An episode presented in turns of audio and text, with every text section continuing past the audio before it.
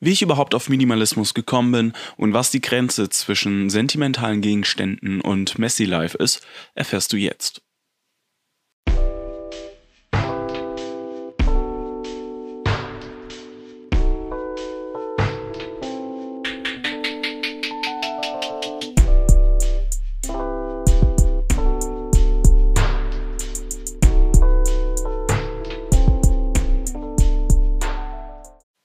Und damit auch ein herzliches Hallo und willkommen zu Folge 7 von Minimal to Go. In der heutigen Folge möchte ich gerne auf zwei Fragen eingehen, die ich letztens bekommen habe, als ich in meiner Instagram Story die Frage gestellt habe, gibt es irgendwas zu diesem Thema Minimalismus, was euch interessiert, was ihr gerne hören würdet? Und die erste Frage kommt von Chris. Danke, Chris, für deine Frage. Ähm, und zwar hat Chris gefragt, wie bist du überhaupt auf Minimalismus aufmerksam geworden und was war der Grund dafür, dass du damit angefangen hast? Das ist eine sehr, sehr gute Frage. Also nochmal danke an dich dafür.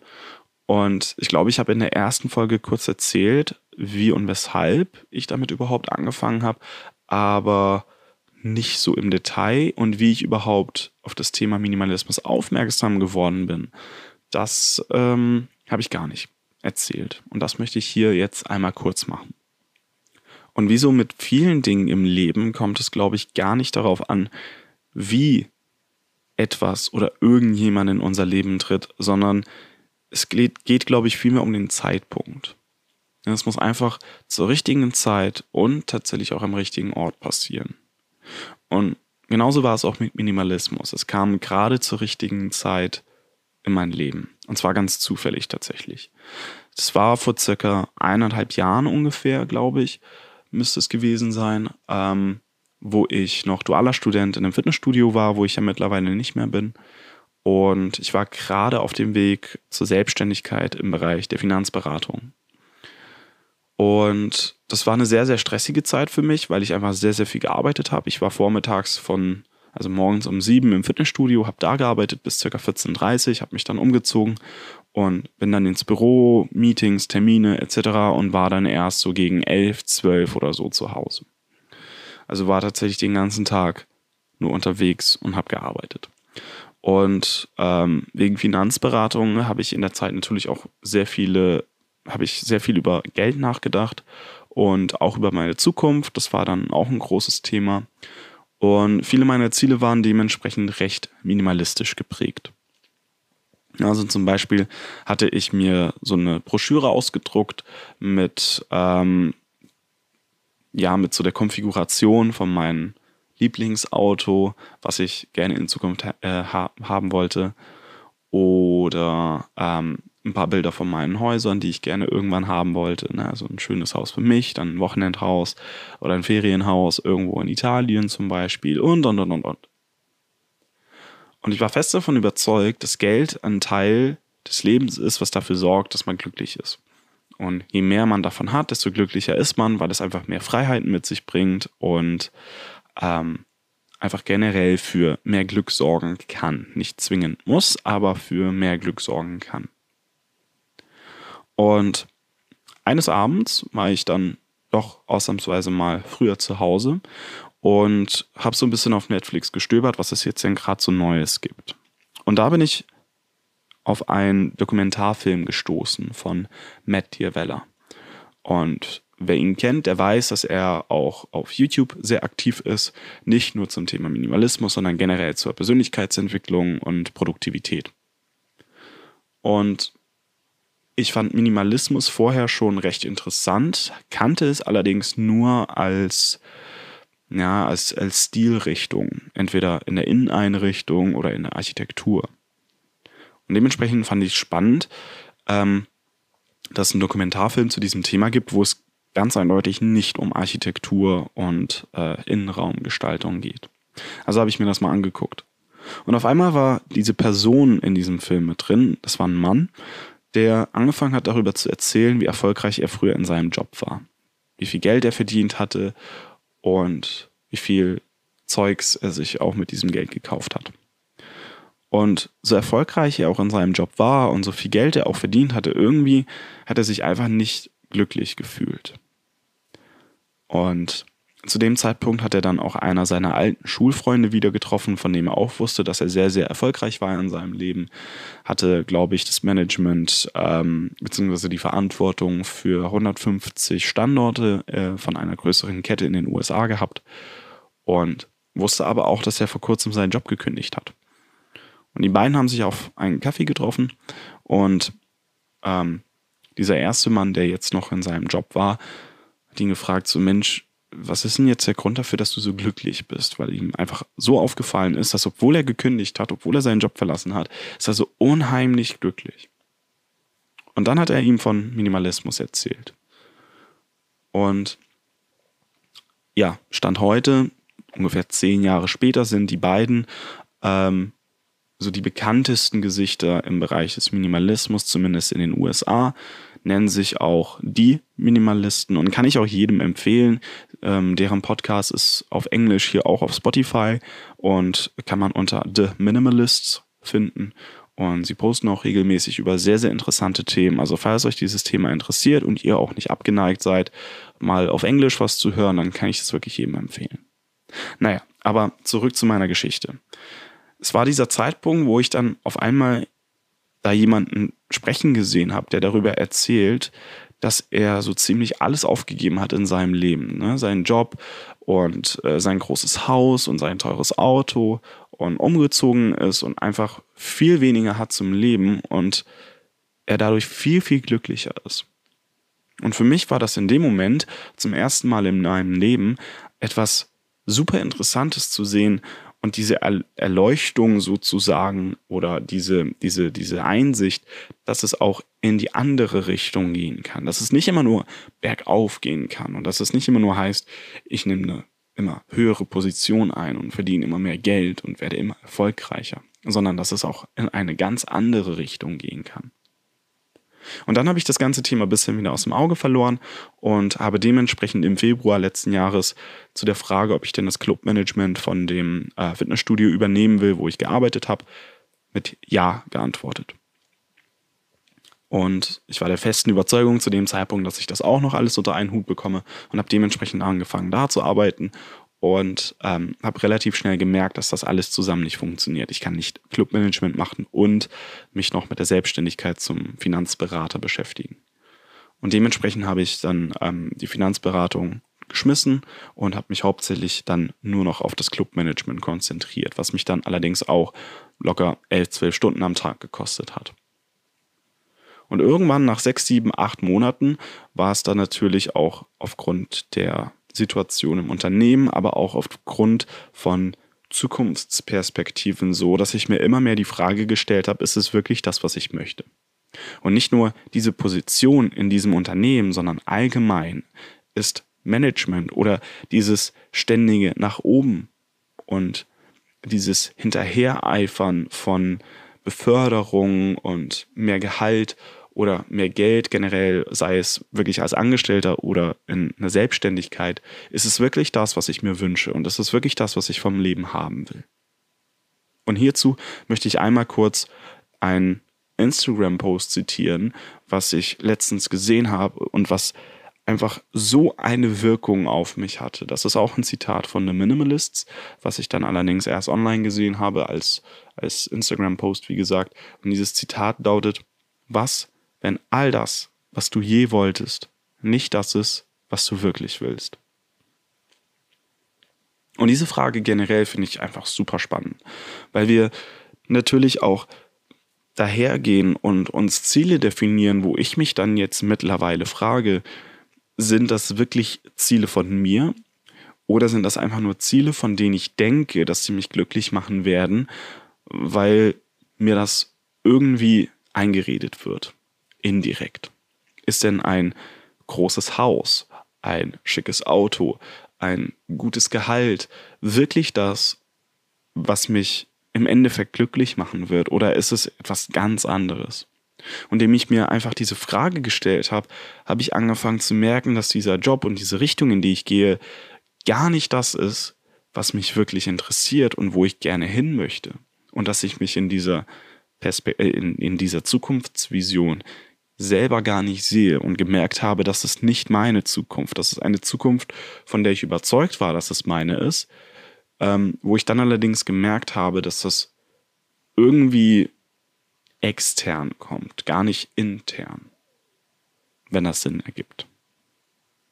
Und dementsprechend habe ich dann auch nicht nur aufgrund dieser Einsicht, sondern wie gesagt auch aufgrund der Situation im Unternehmen und äh, im, im, im Studio den Job dagelassen, habe gekündigt und war auf der Suche nach was Einfacherem.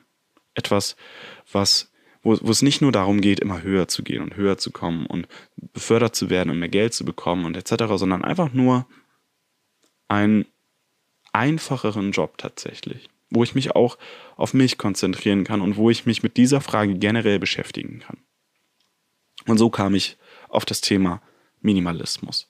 Und aktuell muss ich ganz ehrlich sagen, ähm, bin ich sehr, sehr glücklich, dass ich diesen Schritt getan habe, weil ich mich jetzt dementsprechend mehr mit dieser Thematik beschäftige, mit Minimalismus und ich auf einmal Ziele habe und Visionen habe, die ich früher nie hatte.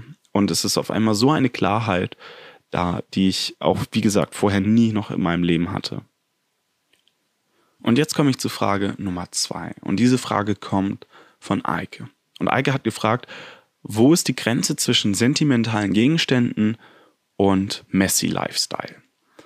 Und Messy Lifestyle ist nicht wirklich ein Lifestyle und damit ist auch gar nicht wirklich der Fußballspieler gemeint, sondern das englische Wort to be messy. Und äh, dahinter verbirgt sich dieses krampfhafte Verhalten, ähm, Dinge zu sammeln und zu verstauen. Ne? Also so ein klassisches Bild von jemandem, der so messy ist, ist ein gefüllter Raum, komplett unordentlich, wo einfach so viele unnützige Gegenstände drin sind, weil man einfach es nicht schafft, sich von diesen Gegenständen zu trennen. Und es ist eine sehr schwierige Frage, beziehungsweise ist es deshalb so schwierig, weil Sentim ich, ich bin der Überzeugung, dass Leute, die so wirklich dieses ähm, Messi-Verhalten haben, ähm, dass das für sie gar keine sentimentalen Gegenstände sind. Ich glaube nicht, dass jedes einzelne dieser, dieser Dinge, die sie besitzen und ähm, die sie sammeln und die sie verstauen, für etwas steht in ihrem Leben. Sondern es ist ganz einfach nur, naja, eine Persönlichkeitsstörung, indem man der festen Überzeugung ist, dass man diese Dinge alle, alle, alle, alle braucht und man sich nicht von ihnen trennen kann. Aber wie gesagt, das bedeutet nicht, dass jedes einzelne Stück für etwas steht im Leben des Menschen. Aber wenn man jetzt das so betrachtet, okay, wo ist die Grenze zwischen ich behalte sentimentale Gegenstände, weil sie wichtig für mich sind und zu viel zu besitzen und zu einem Punkt zu kommen, wo es für mich unbequem wird, dann verbirgt sich in der Frage eigentlich schon die Antwort. Die Grenze kann man extern gar nicht so wirklich definieren. Die Grenze ist dann erreicht, wenn diese Dinge mir nichts Positives mehr geben, beziehungsweise wenn das Negative, nämlich der Stress durch die Unordnung und durch den Platzmangel und durch das Vollstellen der Regale und der Zimmer größer ist als der Wert, den sie mir wiedergeben. Und das ist auch generell so finde ich die Gleichung für ein ausbalanciertes Zuhause, was Gegenstände zumindest angeht. In dem Moment, wo, die, wo der Wert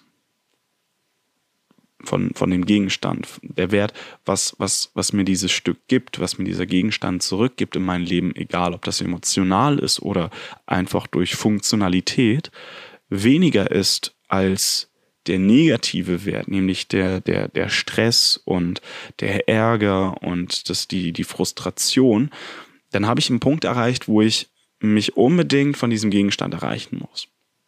Konkretes Beispiel. Angenommen, ich bin ein großer Fan von Büchern.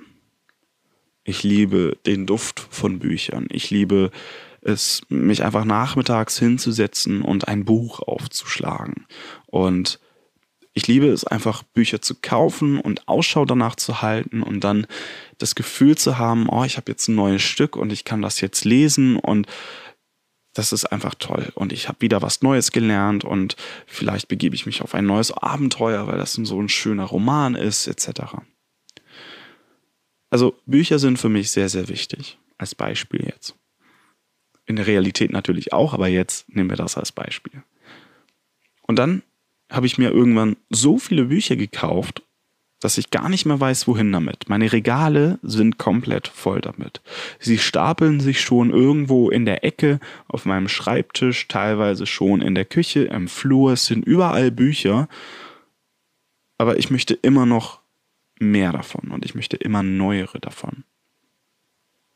In dem Moment, wo mich das einfach stresst, wo ich nicht mehr unter Umständen gerne nach Hause komme oder wo ich mich zu Hause nicht mehr entspannen kann, weil einfach überall diese Unordnung ist und die ganze Wohnung vollgestellt ist, dann habe ich einen Punkt erreicht, wo ich mich von diesen Dingen, auch wenn sie noch so viel Wert für mich geben und noch so wertvoll sind, ich mich von denen trennen muss. Und das kann ich natürlich auch machen, weil ich kann auch weiterhin, wenn ich möchte, natürlich neue Bücher kaufen und lesen ist auch eine sehr, sehr gute Sache, was natürlich auch empfehlenswert ist, weil man dadurch auch lernt und man entwickelt sich weiter und und und. Aber ich muss doch nicht jedes Buch, was ich mal gelesen habe, besitzen.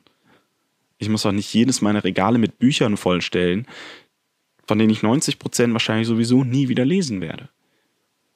Eine mögliche Option, eine mögliche Lösung für, für dieses Problem wäre einfach, die ähm, Bücher, die ich unbedingt behalten möchte, auszusortieren, indem ich mir eine feste Zahl setze und sage, okay, ich möchte gerne zehn Bücher behalten.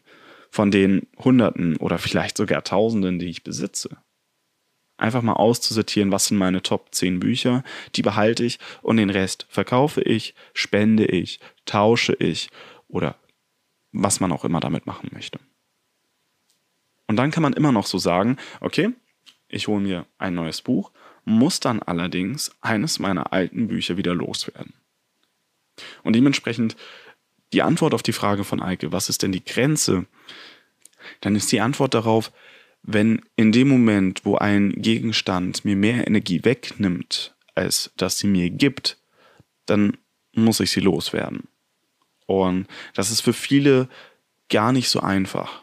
Aber hier habe ich auch wieder eine ganz bestimmte Antwort und einen ganz bestimmten Tipp, auf den ich auch in meiner nächsten Folge mit eingehen werde, weil ich das bisher sehr, sehr oft angesprochen habe, aber nie so wirklich evaluiert habe, was das überhaupt bedeutet und wie man das erreichen kann.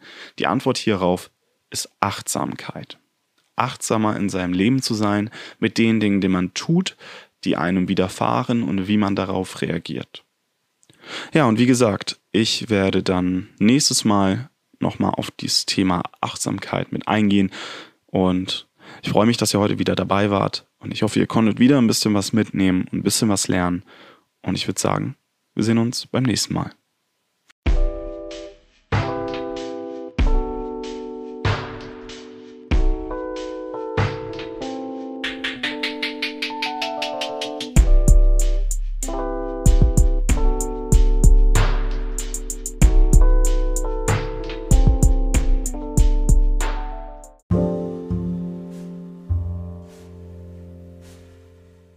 Ich hoffe, dir hat diese Episode gefallen.